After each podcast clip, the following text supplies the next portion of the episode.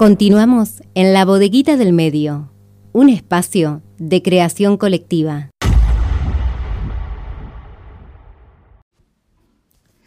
Al menos una de cada tres mujeres en el mundo ha sufrido violencia por ser mujer, violencia verbal, física, económica, psicológica, violencia institucional, persecución política por el solo hecho de ser mujeres, Violencias como la mutilación genital, el matrimonio forzado, la trata de mujeres y niñas, la imposibilidad del derecho a decidir sobre nuestros cuerpos, de participar en la vida pública, violencia digital, violencia en todos los ámbitos de nuestras vidas.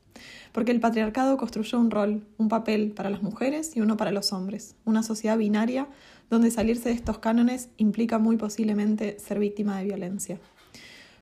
Violencia institucional como la que asesinó a las hermanas Patria Minerva y María Teresa Mirabal, activistas dominicanas, porque luchaban contra la dictadura de Trujillo un 25 de noviembre de 1960. Decía Minerva, si me matan, sacaré los brazos de la tumba y seré más fuerte. Y así fue. Las mataron, pero sembraron en todas la fuerza para luchar cada día más y las recordamos como cada 25 de noviembre, como a todas las que ya no están, a todas las que mató el patriarcado.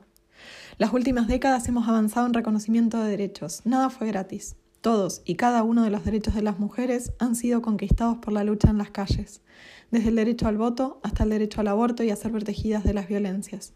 Pero la igualdad está todavía muy lejos. Necesitamos más inversión, necesitamos instituciones con perspectiva de género, necesitamos escucha real y políticas públicas para poder sentirnos y vivir seguras. Seguiremos en la lucha hasta conseguirlo.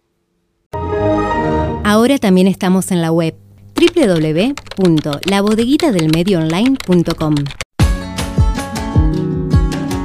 Sábados de 12 a 15 horas.